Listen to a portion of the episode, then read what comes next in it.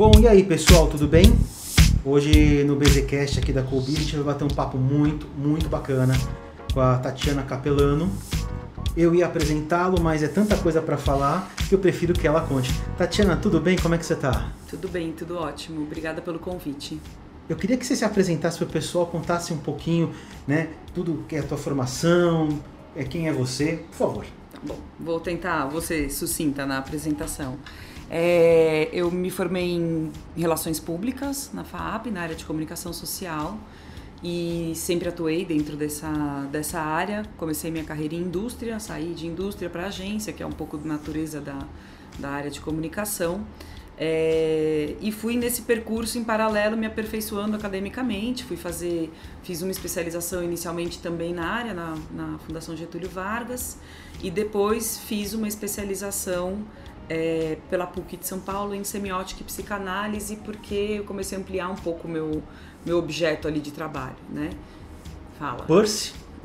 é, sim. Eu estudei isso na faculdade, eu tenho traumas até hoje na vida. é, semiótica não é uma ciência muito, muito simples no começo, mas ela é muito apaixonante, sim. né?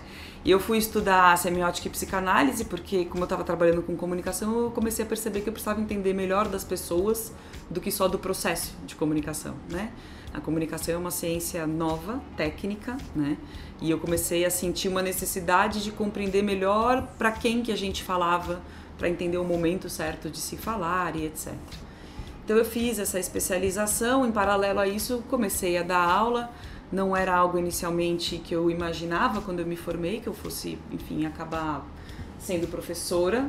Sou e amo a sala de aula, é uma, uma, uma ocupação para mim muito muito significativa. É, eu comecei a dar aula na FAP mesmo. A FAP tem um pouco dessa característica dos filhos voltarem, a gente fala, né? E Nesse processo, eu estava numa grande agência aqui de São Paulo, eu acabei pedindo demissão para tocar uma consultoria. Achei que eu precisava, que eu tinha como entregar mais num trabalho autônomo, né, do que efetivamente dentro de uma grande agência. E aí eu a fundei a 4CO, até então chamava Capelano Marcas, fundei a 4CO há sete, quase oito anos atrás. E continuei na minha carreira acadêmica. Fui fazer um mestrado em antropologia é, também deu mais um passo para fora um pouco da comunicação, né, mas na perspectiva de entender cultura, porque o objeto de trabalho forte da 4CO é planejamento, pesquisa e desenvolvimento de cultura organizacional, né? Então acabei indo para antropologia muito para complementar esse estudo. E hoje estou aí com meus 40 anos de idade, tocando a consultoria, encerrando um mestrado, dando aula, abrindo um restaurante em breve, então estamos de... com várias frentes de atuação. E de vez em quando você consegue dormir? Eu durmo muito mais hoje do que eu dormia antes. Sério? Sério. Eu eu aprendi, ontem eu estava conversando com uma, uma jornalista de um, enfim, de um outro canal, e ela fez a mesma pergunta para mim, ela falou, mas você dorme? Eu falei, durmo, porque se tem uma coisa que eu aprendi ao longo do, desses anos é que eu tenho que saber delegar. Então, assim, eu contrato, a gente tem dentro da consultoria, hoje nós somos em oito pessoas, eu, meu sócio mais seis. É, são pessoas altamente qualificadas, custam mais caro, mas desempenham muito melhor, entregam com alta qualidade, me dão um conforto e uma segurança do que estão fazendo. Então, é uma relação de confiança muito grande. É, também que o formato de consultoria permite. Entendo que é algo muito específico deste formato de consultoria.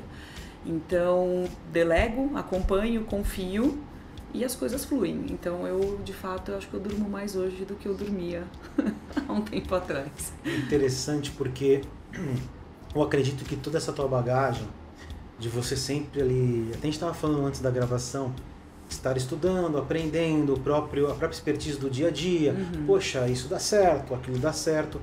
Um ponto que é importante que eu quero pegar em primeiro lugar que você falou, eu percebi que eu precisava conhecer as pessoas. Uhum. Que o processo é feito pelas pessoas. Exatamente. Eu queria começar por esse ponto. Uhum. Esse estudo das pessoas, do comportamento, a, as individualidades, a importância é, dentro do processo. Como é que você enxerga isso? Uhum. Olha, Luiz, é... eu acho que tem várias formas para a gente poder olhar para essa pergunta, né? Quando a gente pensa numa organização de qualquer tamanho, é, eu não tenho dúvida, e eu costumo falar isso não só em sala de aula para os meus clientes também, né? O que define uma empresa no Brasil, a priori, é um CNPJ, que não é nada, é uma sequência numérica.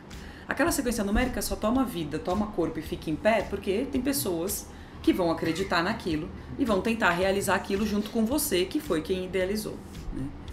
Nesse sentido, é óbvio que a gente precisa internamente saber olhar as pessoas e direcionar corretamente esse trabalho para que faça sentido para todos e você consiga assim ter um corpo de pessoas junto com você que acredite naquele sonho, que vai atrás e que te ajude a botar aquilo em pé, porque sozinho a gente não vai em lugar nenhum.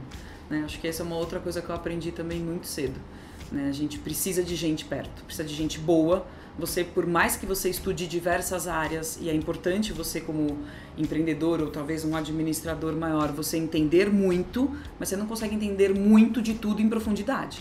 Então você precisa ter gente boa e precisa ter gente fazendo as suas coisas nas suas expertises, né?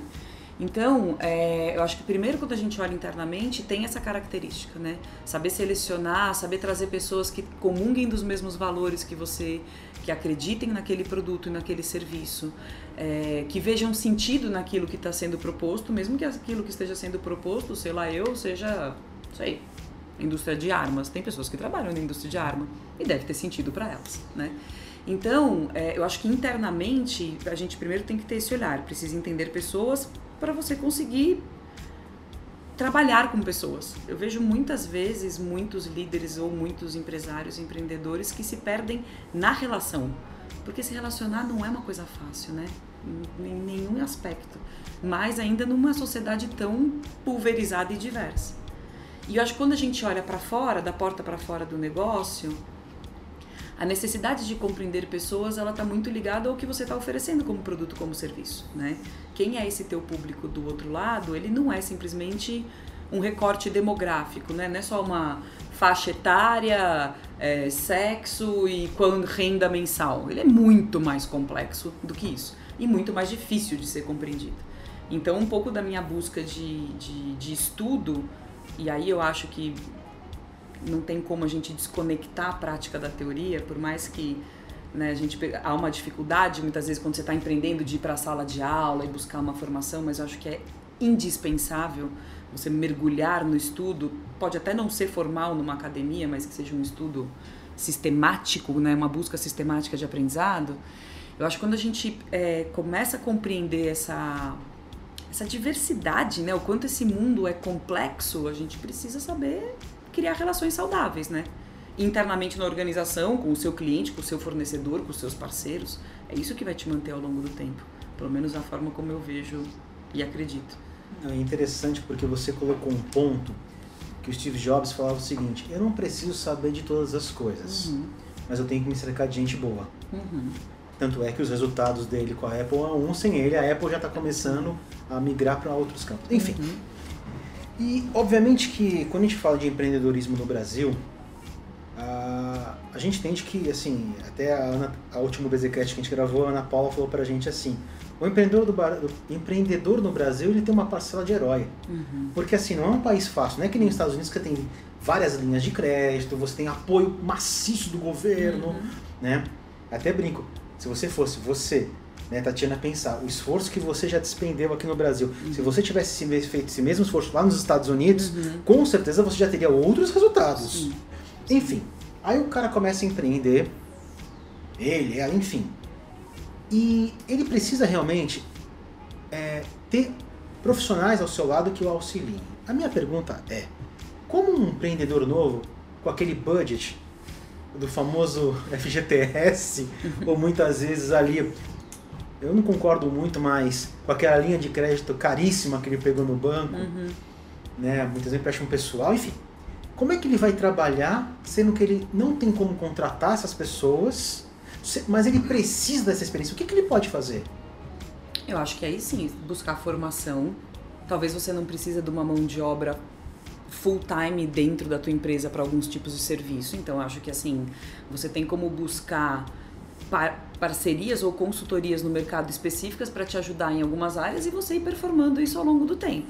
Então, por exemplo, né, eu estava comentando com vocês, quando eu comecei com a consultoria, é, talvez meu pai teve comércio muitos anos, né? E eu via o quanto era difícil para ele fazer administração do comércio e eu brinco que meu pai foi um homem que aprendeu a fazer, enfim, a ser comerciante quando você tinha inflação, né, de mil por cento ao mês, era razoavelmente mais fácil em alguns pontos, talvez. E aí, obviamente, o que, eu percebia? Ele foi uma pessoa que empreendeu, teve um, um comércio por 20 e poucos anos, o que eu acho salutar, mas que ele não conseguia, é, de uma certa forma, e talvez porque eu acho que não existia essa oferta de serviço paralela, trazer expertise para dentro do negócio. Então ele teve que muito se auto-fazer em tudo.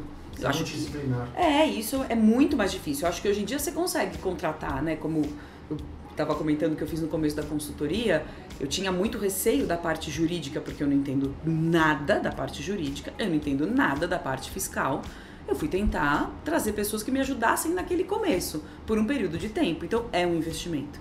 Né? Eu preferi investir talvez um pouco mais nisso para me dar segurança do que investir em outras coisas. É... Mas isso foi uma opção minha. Aí eu acho que vai muito do quanto você. Que tipo de risco você consegue correr com mais segurança né? É, qual é a tua tolerância para determinados assuntos e determinadas áreas. Então eu fui me cobrir, né, com, com profissionais, com profissionais pontualmente que me ajudassem nas áreas em que eu me sentia mais fraca, né? Jurídico, fiscal, né? Eu fiz um primeiro desenho de plano de negócios para a agência é, muito comedido. Eu comecei muito pequeno, né? Eu não quis dar um passo enorme, eu não queria achar que eu ia resolver o problema do mundo em um ano. Eu não tinha essa pretensão, né? Então eu comecei pequeno. Então foi um crescimento mais seguro, é, mais lento, que aí eu precisei obviamente controlar a minha ansiedade, né? Eu precisei controlar é, aquele desejo que a gente tem de achar que aquilo que a gente está ofertando para o mercado vai resolver a vida de todo mundo. E não vai, muitas vezes. Você vai resolver a vida de uma parcela. Né? Eu comecei a entender que, que eu precisava qualificar muito bem o que eu estava entregando. Então eu acho que hoje, na consultoria, depois de oito anos, é, eu observo que muito dos nossos clientes, é, eles são clientes indicados por clientes. Isso é muito raro. Mas por quê? Porque eu também tenho, eu, assim, desde o começo eu sempre tinha um desenho muito claro do que eu queria com a consultoria. Eu nunca quis ser uma multinacional enorme de comunicação. Eu nunca quis trabalhar para 20 clientes ao mesmo tempo. Então, esse desenho claro me permitiu crescer de uma forma mais segura, porque eu não quis ganhar, eu não quero 20% do mercado. Eu preferia trabalhar com poucos clientes, fazendo uma entrega de alta qualidade, que obviamente me dá uma rentabilidade forte e colocar gente muito boa para trabalhar. Então, esse desenho inicial eu acho que foi importante, Luiz. Eu tinha muita clareza é, daquilo que eu estava querendo ofertar. Né? Eu não fiquei com, com, eu não fiquei tentando atender a todo mundo. Acho que é, é isso que eu estou tentando dizer. Eu não quis atender a todo mundo no começo. Então eu fui manuseando com as peças conforme eu podia. E a escolha dessas peças também é um trabalho muito criterioso, eu acredito, porque a gente tem que saber exatamente pô, o que, que você está precisando. Uhum. Qual é o profissional? Não, tudo bem, eu preciso, se nem você falou, preciso de um suporte jurídico, uhum. mas qual é o profissional nesse meio que eu uhum. preciso? Uhum. Como eu escolho esse profissional? Uhum. Olha, eu nesse caso em específico eu procurei alguém que eu sabia que fazia o trabalho já no mercado que eu já conhecia pelo mercado é, e era uma pessoa que eu confiava. Eu acho que eu não sei se isso é bom ou se é ruim, é, mas eu sou uma pessoa de estabelecer relações de confiança, de confiança mesmo muito forte. Perfeito. Né? Então, eu confiava que ele ia me entregar o melhor, eu acreditava que o custo que ele estava me cobrando era justo, eu não pesquisei 20 opções. Eu fui em quem eu achava que. que... Até porque fazer varejo de uma. Não dá, de né? Então, assim, é, eu, eu sou muito de acreditar nessa relação de confiança. Eu trabalho com pessoas, né? Ah. Então, assim, as minhas relações, elas costumam ser muito próximas, né? Sabe por que eu te, te, Imagina. te cortar, te cortando? Sabe por que eu tô te perguntando isso? Você acabou de falar, eu trabalho com pessoas. Você vai escolher pessoas para trabalhar e você vai buscar aquele profissional que você quer, uhum, né? Uhum. Então você colocou alguns parâmetros uhum. e, essa, e esse profissional atendia esses parâmetros. Sim. Por que, que você acha que algumas agora até vou usar uma situação que eu vi essa semana numa uhum. empresa com que eu trabalho. Eles precisam contratar um profissional para uma área. Uhum. Mas meu Deus do céu, eles já tiveram um profissional que é um cargo dessa empresa, um cargo muito importante. Uhum. Ele vai gerir quase mil pessoas. Né? Gerir, obviamente, tem uma equipe, tudo, é. mas assim, é, um, é, o, é o principal cargo. Por que, que, as, por que, que as empresas não se importam tanto com quem estão contratando? Pegam mais um. Eu fico impressionado. A gente se pergunta como é que pode contratar o fulano? Como é que você não foi conhecer o fulano? Não apenas profissionalmente, mas quem é essa pessoa? Olha, Luiz, é, como eu falei, né, eu, eu, eu, trabalho muito com cultura organizacional, né, e uma das premissas da cultura organizacional é você ter completa conhecimento, né, assim, é, é, entendimento da sua missão, da sua visão e dos seus valores. Essa declaração de missão, visão, valores e crença, ela parece no começo uma coisa completamente desnecessária, feita para inglês ver, só para você ter um quadrinho na parede ali bonitinho que diga algo sobre você, mas não é é, qualquer empresa, quando nasce, ela nasce de uma ideia, né? ela nasce de uma motivação que tem um porquê. Traduzir esse porquê é muito difícil. E isso a gente traduz normalmente na missão, na visão e nos valores. Por que eu estou falando disso para te responder? Porque quando a gente faz uma contratação, eu, é indispensável que essa pessoa que está sendo contratada esteja em linha, tenha uma aderência a essas declarações. Porque a sua missão, que é aquilo que você pretende entregar enquanto organização, enquanto empresa para o mercado, ela define essa tua essência, ela define inclusive o que te diferencia dos demais. Por que, que a minha consultoria é diferente das outras consultorias do mercado? Porque a gente tem uma missão clara de querer influenciar quem tem poder para influenciar a vida dos outros. Né? Por que, que a nossa, é, os nossos valores são trabalhados internamente? Porque a gente tem uma cartilha de valores que orienta a minha equipe de, de que maneira a gente deve agir no dia a dia. Então eu contrato pessoas que tenham essa aderência. Isso é você desenvolver e manter a sua cultura organizacional fluindo, funcionando, né? entregando o seu negócio. Então, muitas vezes, a seleção da, nas organizações ela acaba sendo muito mais técnica do que comportamental. E a gente precisa conseguir fundir os dois, sem que isso signifique que você vai priorizar alguém. Então, esse processo é um processo muito difícil. Você precisa ter, olhar para todo um aparato técnico que a pessoa tem que te entregar, obviamente, mas você precisa perceber ou sentir ou conseguir nesse processo de seleção é, verificar o quanto essa pessoa é parecida com você. Porque senão é um elemento dissonante dentro da companhia, que não vai ficar. A gente costuma dizer que das duas, uma. Ou a pessoa que vem para uma empresa que não, não, não tem esses traços semelhantes de cultura organizacional, ou ela sai, ou a cultura organizacional espelhe ela. Não tem por onde. Eu tenho um conhecido que ele foi muitos anos gestor de RH e grandes multinacionais que ele falava: as empresas contratam pela questão técnica e demitem pelo comportamento. Mas é isso mesmo, concordo plenamente com ele. Porque o comportamento no dia a dia é relevante. Eu trabalho com uma organização na consultoria, a gente trabalha para uma empresa do mercado sucroenergético, que é um mercado enorme, né? Uma monstra, um, uma coisa descomunal. Tem sei lá quantas usinas de açúcar no país. É... Eles, internamente, eles têm uma orientação muito clara no processo seletivo, eles falam isso. A gente prefere pessoas com um, comporta um perfil comportamental bom, porque o técnico eu ensino se eu precisar. O técnico eu desenvolvo. Isso não quer dizer que eu vou contratar quem é amigo do amigo, o primo do sobrinho, do tio, do vizinho, do cunhado. Não é isso. Mas na hora que você está selecionando, você perceber que aquela pessoa tem, tem uma identificação entre vocês. Porque senão fica muito difícil de trabalhar. Porque senão você vira e fala, nossa, então, por exemplo, é, como acontece nessa empresa específica. É uma empresa que é, o conhecimento é compartilhado entre pessoas. Então, eles contratam um novo, um novo empregado, esse novo empregado tende a ficar quase um ano com um funcionário mais sênior para aprender as coisas no dia a dia. Se você coloca alguém dentro dessa cultura que é uma pessoa que entende que conhecimento é poder e por isso ele tem que represar o conhecimento, não vai adiantar. Não vai adiantar. Então você precisa sentir no processo seletivo quem é essa pessoa. É claro que, poxa, o processo seletivo são algumas etapas. Eu não estou falando que dá para com isso a gente ter um perfil aprofundado, né, de quem é. Não, também muito no dia a dia se desenvolve, né? Mas de saber, de buscar uma, uma semelhança nos valores mesmo da organização. E olha que interessante, porque a gente está falando exatamente de você buscar dentro dos valores da empresa o profissional. Sim. E um dos motivos do nosso bate-papo hoje, eu dei essa volta para chegar nesse ponto. É a questão que é um assunto hoje que está em, em baila, que é a diversidade. Sim.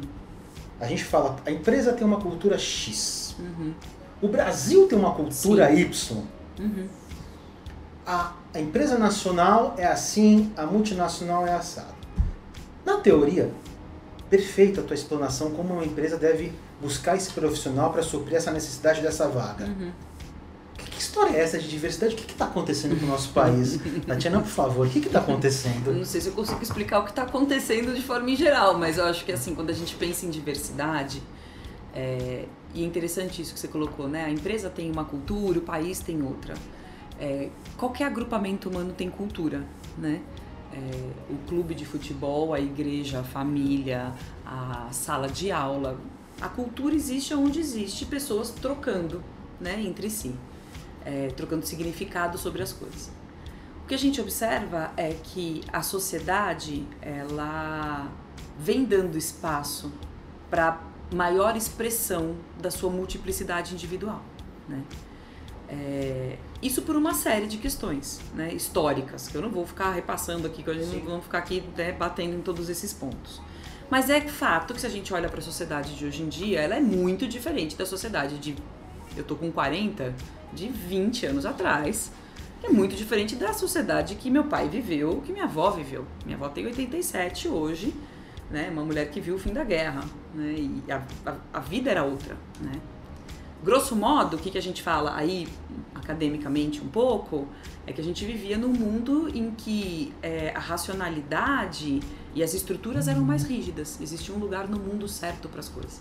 Você nascia homem, você ia morrer homem. Você nascia rico, você ia morrer rico. Você nascia pobre, você ia morrer pobre. Você nascia católico, você ia morrer católico. Você nascia numa cidade do interior, você ia morrer na cidade do interior. Hoje a gente vive num mundo de infinitas possibilidades, inclusive para o ser humano. Então, essa diversidade que a gente fala hoje em dia e que vem impactando as organizações é essa pluralidade que os indivíduos têm, que sempre tiveram, mas que antes eram reguladas e normatizadas, tá? Como essa regulação hoje em dia ela se tornou um pouco mais frágil, e eu não estou aqui discutindo se isso é certo ou se isso é errado, não vou entrar nessa seara, as empresas começaram a ser impactadas por uma necessidade de olhar para esse tema, que é um tema muito difícil. Né? É, por que, que eu digo que é um tema muito difícil? Porque quando a gente fala em diversidade, as organizações elas não estão isoladas do contexto social, elas fazem parte de uma sociedade que já tem um jeito de ser. Então, elas são impactadas por essa sociedade. Uma sociedade diversa pede da organização um olhar para a diversidade. Como há 20 anos atrás, a sociedade demandou das organizações que começassem a olhar para a sustentabilidade, por exemplo, e, uhum. e, outros diversos assuntos que já surgiram aí na pauta. Hoje em dia, as organizações é, é, elas têm uma, elas estão nesse conflito de como acolher a diversidade social. Essa diversidade social a gente traduz ela, né, numa diversidade é, de raça, de orientação religiosa, é, de identidade de gênero, a questão do papel da mulher, né, aonde a mulher se coloca. Então já, já é batido esses dados, né? As mulheres tendem a receber um terço do que recebe um homem na mesma posição que, hierárquica. É, as mulheres correspondem, apesar de ser 56% da população, elas correspondem a quase 30% do mercado de trabalho em cargos mais altos. Então isso começou a ser questionado. Muito bem. Aonde, aonde as organizações se encontram hoje em dia? O que, que eu faço com esse diverso? Que vem bater a minha porta e vem ser o meu colaborador, só que ele não quer ser um colaborador que não possa ser ele mesmo. Ele quer expressão, ele quer poder ser quem ele é. E as organizações têm muita dificuldade de permitir que isso aconteça. Por quê? Porque é um ambiente muito mais regulado, né? Quando a gente olha, a gente falou isso na pesquisa, a gente fez né, o ano passado, no final do ano passado, uma pesquisa qualitativa sobre diversidade nas organizações. O que, que a gente observou, um dos achados da pesquisa é quando você olha hierarquicamente na organização, o perfil das pessoas, conforme os níveis vão subindo, é muito parecido. Que perfil é esse? Homem, hétero, católico, branco, de boa formação. É isso que ocupa as altas hierarquias. Quando isso acontece, quem não se identifica com isso tende a permanecer num lugar que a gente chama, né, na organização, que a pessoa não se expressa. Porque se ele quiser subir, ele tem que ser igual. Então, Então- tem um conflito dentro das organizações. Então a expressão processo seletivo é perfeito. É, quase a seleção natural. né? É porque não, a própria empresa é seletiva. É seletiva. Ela é seletiva. E o que eu acho mais perigoso nesse sentido é que as organizações, já no processo seletivo, elas são preconceituosas. Então, elas buscam excelentes formações, como se um aluno que sai de uma faculdade top de Imagina. linha obrigatoriamente fosse melhor que um aluno que sai de uma faculdade que não é top de linha. Imagina. Imagina. Eu dou aula e eu falo isso. O professor faz diferença? Faz. A estrutura faz. Mas o aluno é preponderante no processo. Se ele quer aprender, ele vai aprender na melhor faculdade do Brasil, como ele vai aprender na, na pior faculdade e vai ser um excelente profissional. Então, o professor é um facilitador. A infraestrutura da, da, da, da organização é uma facilitadora. O aluno é preponderante no processo. Então, as, as, as empresas tendem a selecionar já por aí. Então, já quer sempre a melhor faculdade.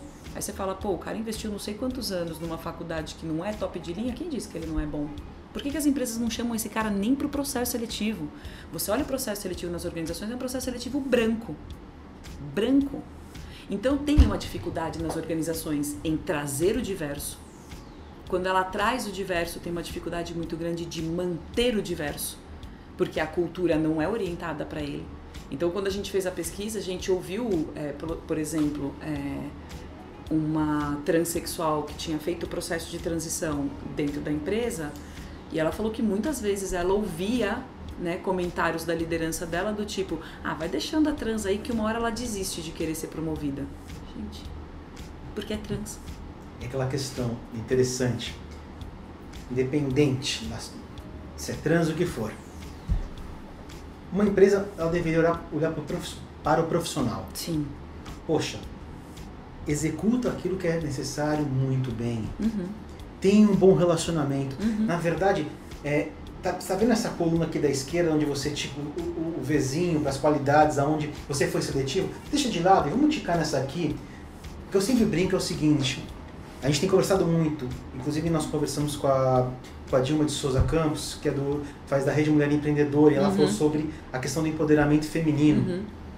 E eu comentei com ela assim, não é nem um pouco inteligente para o empresário dispensar um bom profissional para pegar um outro porque se encaixa, encaixa num padrão de aparência para ele e para os outros. Uhum.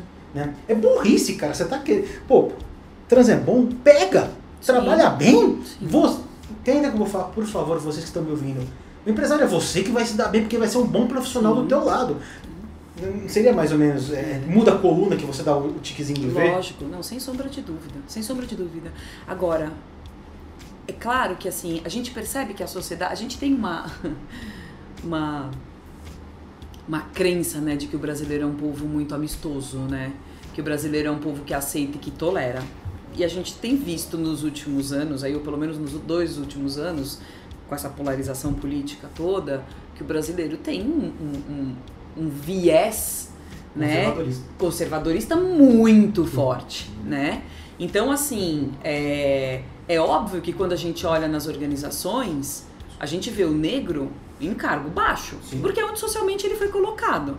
A gente olha para a mulher, a mulher está em cargo, a mulher ela tem a mulher a mulher em específico, ela tem um teto de vidro para subir muito complicado, que é a questão da maternidade, né? Como se a mulher mãe deixasse de ser profissional. Aliás, a mãe parece que deixa de ser até mulher, né? Em alguns, em alguns absurdos de entendimento. Então, a mulher, quando ela está dentro da organização, e você tiver que fazer um processo seletivo por um cargo de gerência, e você tiver uma mulher sem filho e um homem, eles vão priorizar o homem. Claro, porque o risco. Olha a palavra que eu estou usando, mas eles analisam o risco. Ela vai ficar grávida Sim, vai. e, poxa, estamos lascados. Sim, mas ela vai ficar grávida e ela vai ter a licença dela prevista por lei e ela vai voltar e vai continuar trabalhando. Perfeito. E você vai ter que ter um pouco de flexibilidade e entender que a vida daquela mulher. Aliás, você deveria ter flexibilidade para entender que tanto ela quanto o pai, porque a mulher não é mãe sozinha, Perfeito. tem um homem que gerou aquele filho a priori, salvo raras exceções de uma inseminação artificial, você tem um pai que gerou. Que também vai precisar, muitas vezes, de flexibilidade no trabalho. E o que, que eu percebo muito dentro das empresas? As empresas. As organizações elas surgiram enquanto, enquanto organizações numa época, naquele período ali de revolução industrial, em que tudo era muito processual tudo era muito baseado em controle. Aquele, né, os tempos modernos de Chaplin, que é a ilustração máxima disso, nos mostra o quê? Um empregado que é vigiado, um empregado que é controlado para produzir. Esse não é o mundo em que a gente está mais hoje em dia. A vigília, o controle, não significa produção. Pelo contrário, muitas vezes a pessoa performa muito melhor num trabalho home office, ela performa muito melhor de madrugada do que de dia. Por que, que a gente precisa das pessoas das 8 às 5 sobre o nosso olhar? Porque você acha que ela está trabalhando só porque você está olhando? Não. Não. As pessoas têm a sua vida. Às vezes, se você dá mais liberdade, a pessoa se torna muito mais produtiva, porque ela vai produzir no horário que ela se sente melhor, ela vai produzir com a cabeça muito mais tranquila que o filho tá bem, que a conta do banco tá paga, que a feira do mês chegou, a feira da semana chegou na casa dela, ela tá com a cabeça limpa para se dedicar, limpa que eu quero dizer, né, sem muitas outras interferências, para se dedicar ao que ela precisa fazer. Então, assim, a gente vem de uma cultura nas organizações é, que sempre entenderam que era preciso ter controle rígido para que tivesse produtividade. Controle colonial. Não, é total, colonial. Eu brigo. Taylor, né? Quando Taylor fragmentou o processo de produção, ele, ele impôs isso ao nosso mindset corporativo, Exatamente. né? Aliás, nosso mindset colonial. Também. Porque é, o que eu vejo é que o Brasil nunca deixou de ser colônia. Só mudaram os colonizadores. É. Eu brinco, não, é uma coisa é prática que eu brinco, assim, porque é, ilude-se quem acha, ah, não temos mais a monarquia. Não, lógico que nós temos. Eu não vou falar nomes, mas é. lógico que tem monarquia. É. Só mudou os nomes não e o estado oficial, que mas oficiosa é. tem. Eu não vou falar quais são os estados que eles residem, porque a monarquia continua morando naqueles mesmos estados, tanto é que quando acontece alguma coisa nesse país, o monarca aparece. Sim, sim. Então, eu acho que tem que tomar muito cuidado. Eu acho que assim, hoje em dia, a gente tem uma série de atividades e uma série de ocupações profissionais que permitem um formato de trabalho mais inteligente, né? Óbvio, se você tem uma linha de produção, você precisa da pessoa na linha de produção. Mas mesmo isso não pressupõe que o trabalho daquele cara precisa ser um trabalho é, duro, embrutecido. Não pressupõe isso. Quando você tá num, você oferece algum tipo de serviço, e aí é claro, né? Você tem lugares e, e, tipos de empresa que isso permite, permite muito mais, né? Mas se você oferece um tipo de serviço que você não precisa do, do teu funcionário ali do teu lado para executar, por que, que você faz esse cara ficar duas horas no trânsito? se chegar estressado, cansado, dormir pouco, o cara vai perder duas horas para ir embora, ele não consegue fazer uma faculdade, uma pós-graduação, não consegue se aperfeiçoar para você mesmo né? Não consegue se aperfeiçoar tecnicamente porque você quer ele ali para você ter controle. Desculpa, você não está tendo controle de nada. É uma ilusão de controle que a gente tem só porque a pessoa está do nosso lado. Né? Então precisa tomar muito cuidado com essa intrincada que a gente tem hoje em dia. Né? E dentro desse contexto cultural, e voltando para a questão da diversidade, é, a pesquisa que vocês fizeram, vocês entrevistaram quantas pessoas? A gente entrevistou ao total 60 pessoas nas 20 maiores empresas do Brasil, pessoas que se auto-identificassem com o tema da diversidade. Então, não é que eu virei para a pessoa e falei, você é negro, participa. Ela se vê como negro ela se vê como homossexual, como trans, como gordo, como obeso, como, enfim, qualquer outra classificação. Fugir do padrão. É, qualquer, é, que é aquele padrão que é. teoricamente não existe. Não, exatamente. Né? O não, que gente... exatamente. Não quero, não quero dizer que existe é. um padrão, mas a sociedade compilou um Sim, padrão e falou, é assim que eu é quero. Assim, é. O que a gente fala, na verdade, que é que assim, a diversidade não é uma questão é, do grupo. A diversidade é uma questão do um. Porque todo mundo é diverso. Você é diferente de mim, que é diferente de você, que é diferente do outro. A gente tem uma, a gente é semelhante por ser da mesma espécie, a priori, né? Somos e, aliás, homo sapiens. Ainda bem, que, resto, ainda bem que a gente é diferente, né? Sim. E eu costumo dizer, uma coisa que eu acho muito interessante, que é um dos achados da pesquisa, é o que a gente observa, né? As organizações, elas estão tentando entender como que elas podem ganhar dinheiro com a diversidade. Então tá, eu vou investir em diversidade a hora que eu entender que isso vai me trazer algum resultado financeiro. O que a gente costuma dizer é que muitas vezes a diversidade vai evitar que você perca dinheiro. Por quê? Porque quando você tem um grupo de funcionários mais diversos, você tende a oferecer produtos e serviços que incorram em menor erro. Porque você tem uma multiplicidade de pensamentos orientados para aquilo. Um exemplo para mim perfeito foi o lançamento, não vou nem falar o nome da empresa, mas o lançamento daquele papel higiênico da cor preta que foi colocado no mercado. Os caras desenvolveram um produto inteiro.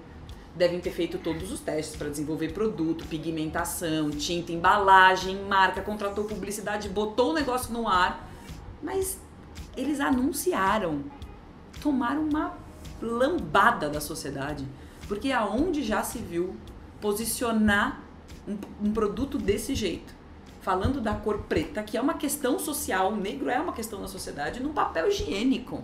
Gente, é o dinheiro que esses caras perderam. E eu sempre brinco, eu duvido que tinha algum negro nesse processo.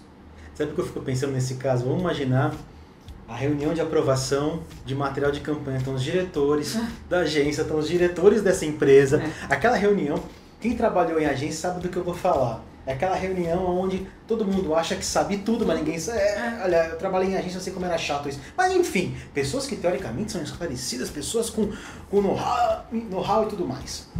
E essa então é muito bom. É excelente, excelente realmente, muito prova. bom. Onde é que eu assino?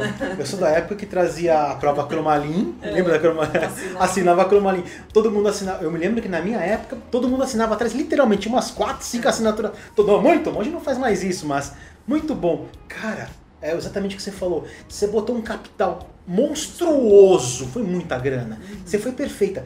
Desde a produção, tudo. Tudo. O, aliás, eu vou até. Vou, o tempo de cada profissional envolvido. Você contratou, não foi uma agência pequena que não foi barato. Essa agência também, pô, legal. Não, você parou o teu processo produtivo para testar um novo produto. Isso deve ter acontecido milhares de, de vezes. Para não dar problema de alergia, problema disso. Um monte de coisa. Jesus. Só que conceitualmente um produto que não, não, não, não tem pertinência na sociedade em que a gente está. Esse é o problema. Tem algumas pautas que hoje em dia são pautas muito complicadas. Mulher é uma pauta complicada. A questão do negro é uma pauta complicada. Orientação sexual, isso tudo é diversidade, por isso que eu tô falando disso. A questão, a orientação sexual é uma pauta, uma pauta complicada. Ontem eu tava no Facebook, eu sigo alguns políticos no Facebook, e eu vi um ex, é, eu não vou dar nomes também, mas eu vi, vi um ex-deputado estadual nosso fazendo um post que era a estátua do Dali de um lado, que é a perfeição, né? O que, que dá a estátua do Dali representa, da, Davi, Dali não, Davi, Davi representa Davi, pra gente? A perfeição estética. Certo. Aí do lado, né, meia, uma, uma, ali uma linhazinha dividindo. Do outro lado um Davi gordinho, com um monte de batata frita do McDonald's assim embaixo. Ah, mas eu escrevi para ele na hora. Falei, caro deputado, lamento te informar que esse teu post é extremamente preconceituoso. Primeiro que a obesidade não está só atrelada a uma questão de alimentação. Existem pessoas obesas por outros motivos diversos claro, que não claro. só alimentar. Segundo, que mesmo que tenha uma questão alimentar envolvida, não necessariamente a pessoa que se alimenta de junk food é obesa. Você tem muitas pessoas que se alimentam de junk foods que são magras e têm uma saúde péssima. E terceiro, a obesidade, ela não se contrapõe necessariamente à perfeição estética. Tem pessoas que são obesas e que são lindas do jeito que são. Então, desculpa, o seu post é extremamente preconceituoso, o que me faz levar a achar que o seu olhar também é. Ele não me respondeu até agora, eu tô esperando para ver se a resposta vem. Então a gente tem que tomar muito cuidado com a forma como a gente fala hoje em dia. Claro, não dá para cair, eu acho que é como a gente fala, né, no extremo oposto do mimimi para tudo. Claro. Porque isso tira um pouco da leveza da vida, do colorido da vida, não tenho dúvida nenhuma. Mas esse equilíbrio precisa ser muito bem pensado. Deixa eu pegar essa palavra equilíbrio, que eu acho que é a palavra. Eu vou colocar até uma questão pessoal. Eu vejo como um problema essa falta de equilíbrio dos dois lados. Uhum. Porque você tem uma, uma, uma sociedade que não é que está passando por uma mudança, já passou por várias e vai passar por muito mais, e aquilo que passou não vai retornar. Uhum. Ainda bem. Mas eu vejo de ambos os lados, ambos os lados é meio, né? Uhum. Vejo dos dois lados, uma. Vamos falar do lado que realmente está buscando ser reconhecido, mostrar ali tudo aquilo que está acontecendo, que é legal. Pô, são pessoas como qualquer outro. Uma, meu, do português vou editar isso também. Em português hoje eu estou assassinando. São pessoas iguais às outras, só que muitas vezes elas utilizam de uma violência. Eu até conversei, né? Falei, tava conversando um dia desses e falei, falta muitas vezes eu acho que um pouco de feeling. Em vez de você agredir aquele que é conservador, que ao você agredi-lo, você vai criar uma repulsa natural uhum. e você vai ter uma, uma, uma não apenas a repulsa, mas uma violência muitas vezes até maior, não justificada, é claro. Por que, que você não é inteligente? Tem uma série que eu acho vou até falar que eu posso estar falando, nossa, posso falar uma besteira, eu posso. Só eu quero ver os haters na internet, mas tudo bem. Tem uma série que eu gosto que é Modern Family. Uhum. Não sei se você conhece. Conheço. E ali abordam o homossexualismo de uma maneira tão inteligente. Eu, eu, eu, particu- eu tô errado, desculpa, eu tô errado. Não sei, eu sei qual que é a série, eu já vi alguns episódios, mas eu não acompanho. Então, mas ele é de uma maneira leve e, e não fica pesado, fica legal, você vê que é natural, eles adotam uma criança, é uma criança de um outro país, sabe? Você vai e você vai assistindo a série, até para aquele que tem um preconceito, assiste e leva numa boa, porque quem, es- na minha opinião, se eu estou errado, você que está nos ouvindo, fica à liberdade, coloca a sua crítica, né? Mas só não põe palavrão, por favor, que a gente vai te moderar. não, é verdade. Mas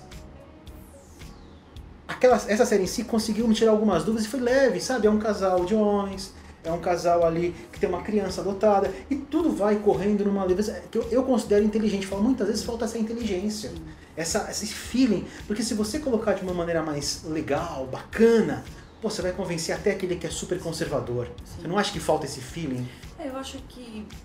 Aí a minha resposta para isso vai ser um pouco mais acadêmica, eu acho. Né? Eu costumo dizer que a gente sofre de uma surdez coletiva, né? É, a gente não sabe mais dialogar, na Verdade. minha opinião. Verdade. né?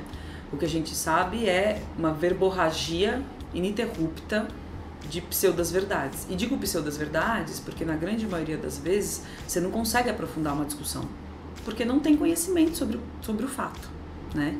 É, e esses assuntos, por serem polêmicos, eu acho que eles levam muito mais fácil a esse terreno que você está colocando, né? Dessa, dessa ausência de diálogo, dessa falta de inteligência para falar, desse discurso de ódio num primeiro momento, né? Isso aparece, no- na- eu falo, a, a flor da pele. Né? É muito rápido que isso emerge, ainda mais nas redes sociais. Né? Isso Deus. emerge do- do- né, no primeiro post. Por quê? Porque eu acho que falta diálogo. Falta diálogo, falta algo que é completamente ligado a essa questão da diversidade, que é a gente entender que a alteridade do outro não nos diz respeito. Exatamente. O outro é outro e vai ser sempre diferente de você. Para de cuidar da vida do outro. Sabe? Sempre diferente de você. Então a gente precisa saber respeitar, porque a pessoa, assim, é, os direitos humanos servem para todos. Brancos, pretos, verdes, amarelos, com bolinhas roxas. Isso cabe para qualquer um de nós. E é claro que se a gente vem numa sociedade como a gente olha historicamente, que é muito normatizada, né? Quando a gente fala de sociedade, eu tô falando aqui, obviamente, desse recorte, né? Pós-industrial, é, ocidental, né, que tem né, aquela família típica burguesa padrão, que é uma construção social feita por instituições outras que tinham interesse que as coisas fossem assim. Então, claro, tem toda uma discussão, por exemplo, tem amigos meus que têm filhos, e falam, ah, eu não quero que meu filho fique vendo um homem beijando outro homem na rua. Mas como é que, por que você não ensina o seu filho que o que importa ali é a expressão do amor? Não importa se é um homem, uma mulher, dois homens, duas mulheres, um branco, um preto, um verde, um amarelo. O que é soberano ali é o amor. Teve o ano, o ano passado não, mentira. É, há uns quatro anos atrás, teve uma sorveteria na Rua Augusta, aqui em São Paulo. É, para quem não conhece, né, possa estar nos ouvindo que não seja de São Paulo, a Rua Augusta é um, é um lugar muito representativo da diversidade paulistana. Sempre foi, né? Um lugar que está passando por uma revitalização econômica, uma série de questões. Uma sorveteria é, na Rua Augusta, do lado de baixo da Augusta, que a gente chama, que é mais próximo ao centro, que é mais diverso e múltiplo ainda, né? Um lugar que há 20 anos atrás Passou a Paulista, né? é, passou a Paulista, que a gente fala, ah, é do outro lado da Paulista, da Avenida Paulista. Enfim, é, aconteceu um incidente nessa, nessa sorveteria que foi o seguinte: um domingo, tinha um casal de homossexual lá se beijando. E um casal de heterossexuais se sentiu ofendido. Falou com o funcionário, com o garçom lá, com, sei lá, quem trabalhava na sorveteria, dizendo que estava se sentindo ofendido. O garçom foi lá e pediu pro casal de homossexual se retirar para a história. Depois eu conto o que aconteceu. São Paulo, uma cidade plural. Rua Augusta, como a gente brinca, né? O fervo de São Paulo. Expressão da diversidade, aonde as pessoas realmente vão, porque ali você tem de tudo quanto é tipo de pessoas e expressões. Você abre um negócio naquele lugar. Você não pode pressupor que não vai entrar um casal de Lógico. homossexual ali. Você, empreende... é uma sorveteria pequena, tá, gente? Eu tô falando de uma baita empresa, é uma sorveteria pequena, tipo o que os seus ouvintes devem empreender por aí pelo Brasil. Você está abrindo uma sorveteria numa cidade que é múltipla, numa rua que representa isso. Como que você não orienta o seu funcionário de que um casal homossexual lá dentro não é uma aberração, é natural, faz parte. Faz parte do, do público circulante daquele bairro. Resumo da ópera: esse casal de homossexual saiu dali, procurou um órgão de defesa qualquer, fez um post no Facebook, a sorveteria viu e fez um movimento que eu achei belíssimo. Eles pediram desculpas publicamente ao casal de homossexual, pediram desculpas publicamente ao casal de hétero que, que se sentiu ofendido e, e tentou explicar a situação disseram, assumiram o erro, entre aspas, né, perante o funcionário que não estava bem orientado sobre essa sociedade em que ele vivia e promoveram no dia seguinte um beijo, um beijaço na frente da empresa, na frente da sorveteria, distribuindo sorvete ali para todo mundo. Isso é inteligente. Não, virou uma baita oportunidade de negócio, porque aí começou a aparecer matéria para tudo quanto era lado na mídia, que a sorveteria estava promovendo um beijaço, não sei o quê, em homenagem ao amor a, né, um marketing de oportunidade, eu diria. Não, não, perfeito. É, olha, esse teu case que você acabou de falar, eu tô pensando aqui, em primeiro lugar, tem, tem né, publicidade espontânea que gerou. Sim, foi fantástico. Fantástico. É, um segundo ponto que é interessante, até na questão business, assim, é, é o cara, quando ele colocou a, a, sorveteria, por óbvio que ele sabia onde é que estava. Sim. O terceiro ponto, o consumidor que se sentiu ofendido. Cara, é, acredito que, pô, você tem um direito, Sim. mas tem que respeitar o outro. Sim. Então, se você sabe que aquele lugar é de diversidade, poxa, vai em outro. É. Você, tipo assim, eu não quero, assim, eu não quero, eu, Luiz, acho que cada um tem a sua vida, é o problema de cada um a sua própria vida. Uhum. Mas também você vai num lugar, não reclama, cara. Uhum. Uhum. Não é verdade? É um lugar público, a é. priori, parte do princípio que qualquer pessoa pode estar é, Então, assim, mas se você sabe que esse lugar tem esse viés, tranquilo, bacana. Ah. Sim, mas, pô, cara, você vai se sentir incomodado, sabe? Você tá percebendo? O que eu tô querendo dizer é o seguinte, voltar àquele ponto. Falta o feeling também dessa desse casal também. É. Cara, será que é o lugar adequado? É. é. Para aquilo que você gosta, que você curte, que você está no seu direito, pelo amor Sim. de Deus. Mas você vai lá porque, ô filho, desculpa. Não, e eu volto num ponto que, eu, que, a gente falou lá atrás, dessa questão de missão, visão e valores, né? Uhum. A empresa, ela tinha muito claro quando ela se posicionou o que eram os princípios dela. Porque o texto dela de posicionamento, depois eu até mando, se você quiser colocar como link boa, na boa, matéria, boa, sei lá. Sim. Porque eu uso até esse case na, na faculdade para dar aula algumas vezes.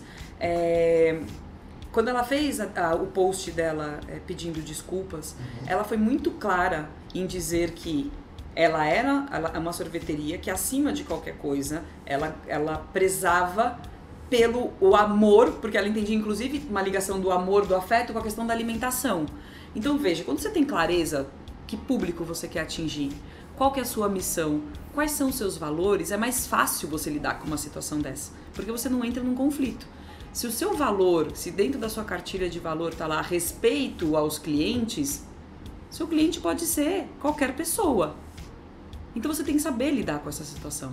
Então, essa necessidade de entender o seu negócio, entender a sociedade que você está e para quem você está ofertando o seu produto, o seu serviço.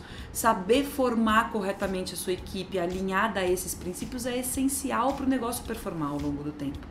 Porque senão você começa a ter problemas na própria entrega, na própria oferta que você está fazendo, né? Essa clareza precisa ter, né? Desenhada lá num plano de negócios no começo. E eu sei que, né, eu trabalho com planejamento, eu falo isso, né? A gente faz o planejamento no papel, do papel para a prática tem um abismo, né? Da, da, intenção para a realização tem um abismo Olha, que a gente vê, né? Mas... Tem que construir umas pontes ali. Mas você não pode perder de vista esse quem você é. Isso é muito forte e cada vez mais num mercado que tem tanta oferta de tanto produto e tanto serviço, muitas vezes é similar. Se você não tem clareza do, de, dessa tua essência, você não se diferencia. E se você for mais um no meio de tantos, meu, aí. Já era. Você tem que ter uma proposta clara, né?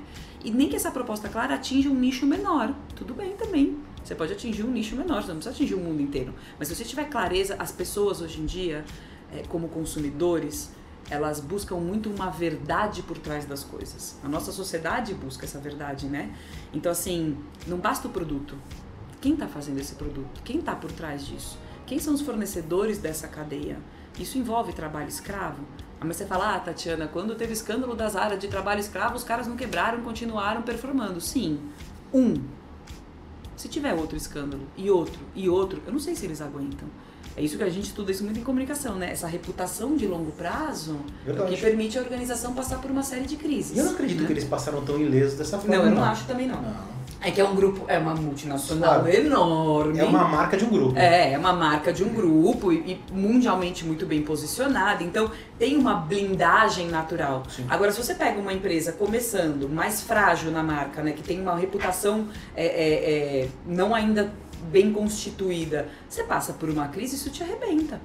Eu brinco, a Odebrecht só está em pé até hoje porque é a Odebrecht que tinha um Nossa, capital legal. de reputação de décadas. Não, Senão não estava em pé Acho um monstro. né? Se fosse uma construtora menor, É. não, não tinha segurado o tranco.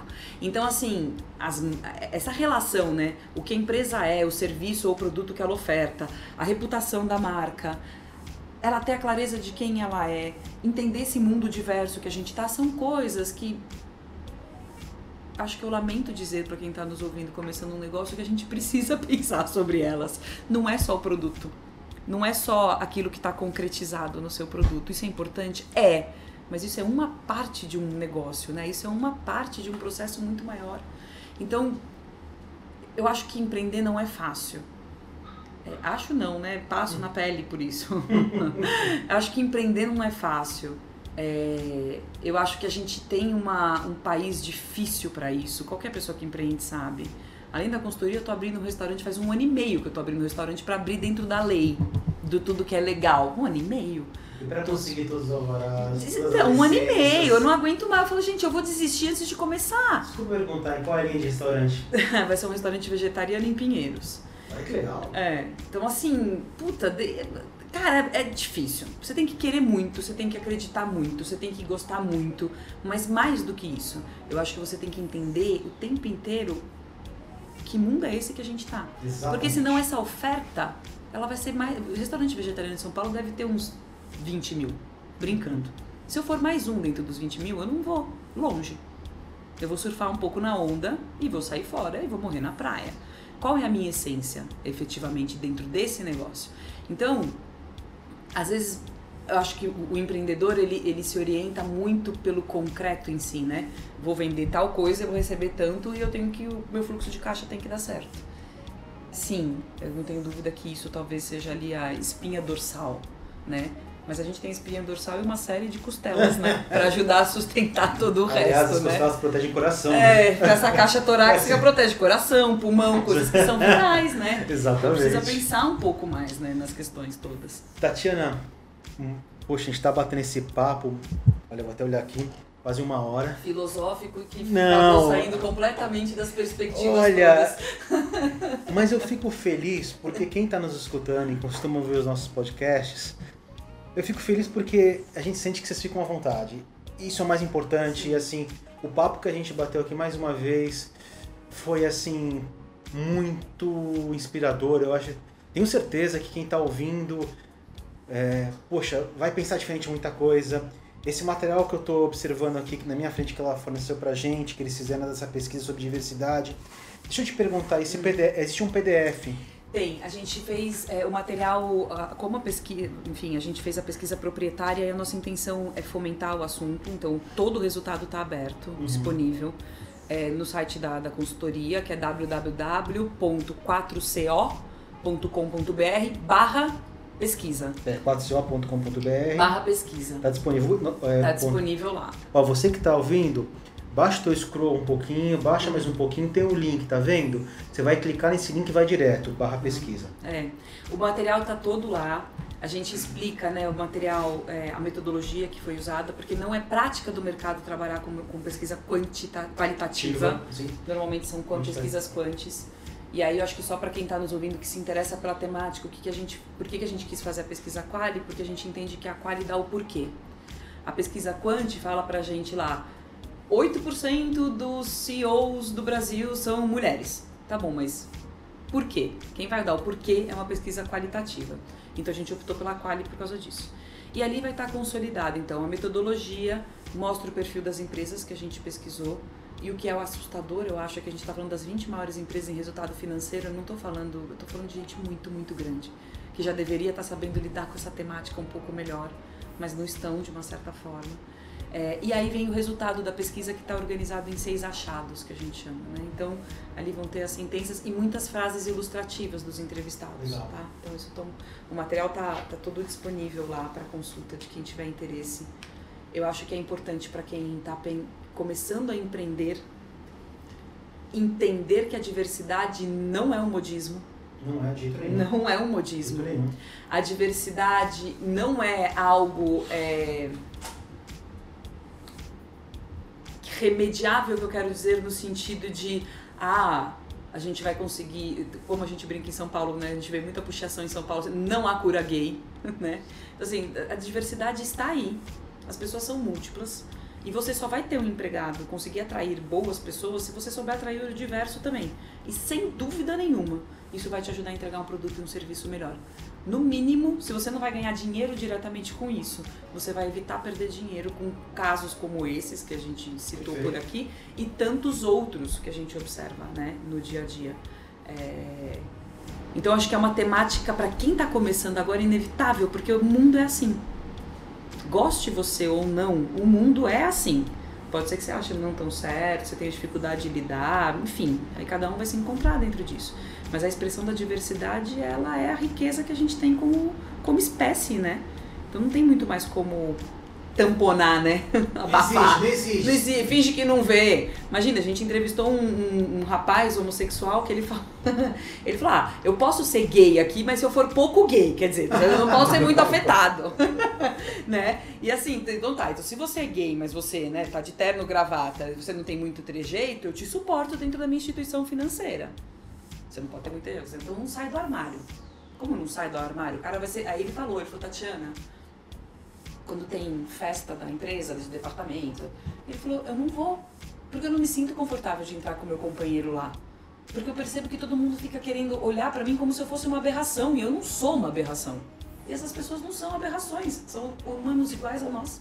Perfeito. Né? Então tem, eu acho que quem está empreendendo agora vale olhar para essa temática.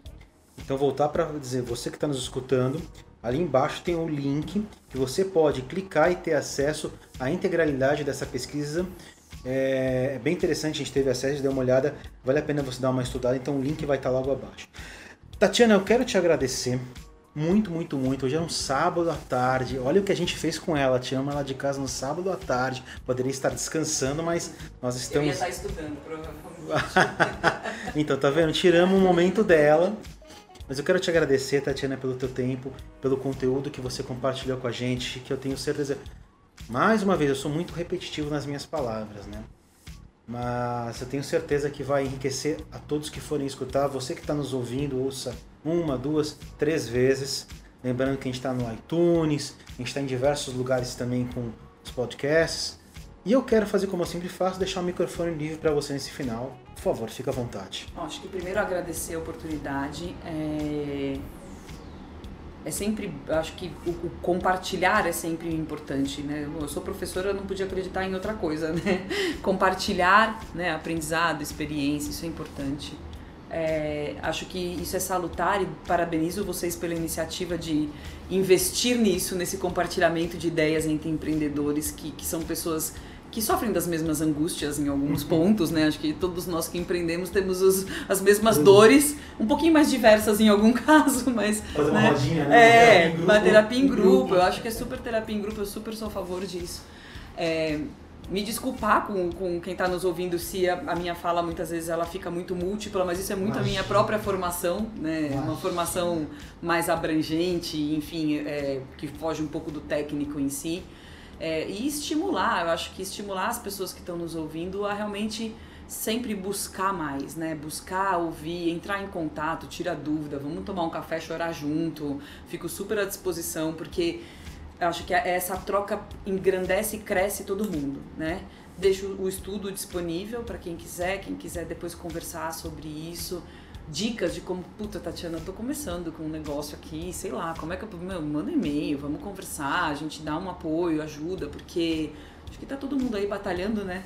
É melhor todo mundo batalhar junto do que com um contra o outro. Verdade. Legal, Tatiana, eu quero agradecer e aproveitar também para dizer você que está nos escutando, você tem um campo logo abaixo que Você pode ali deixar os teus questionamentos, as tuas dúvidas, nós vamos encaminhar diretamente para ela. Ao mesmo tempo que você também tem o link da pesquisa, se você tirar só a barra pesquisa, você entra na 4CO uhum. e ali deve ter um campo, você vai na parte de contato, você também entra em contato, que eu tenho certeza que a Tatiana vai ficar muito, muito feliz em te escutar, Sim. em conversar com você. Então, Tatiana, mais uma vez, muito obrigado pelo teu tempo, pela tua disposição. Quero agradecer a todos que estão nos escutando, em especial o pessoal é, de Paris, porque eu fiquei sabendo essa semana que a gente tá com uma audiência em Paris, não sei como. Sério, eu vi, os, eu vi os números e eu falei, mas como? né? Você que está em Paris e entende português, obrigado pela tua audiência. É, e dizer que, lembrando, www.coubis.com.br é, na aba BZCast você tem diversos podcasts, então tem muito material bacana para você ouvir, para você estudar, né? E a Tatiana está à disposição, os contatos, não vamos deixar o campo, tem o site dela à disposição para você fazer contato. Agradecer a tua audiência mais uma vez. Até o próximo VZCast. Um grande abraço. Tchau.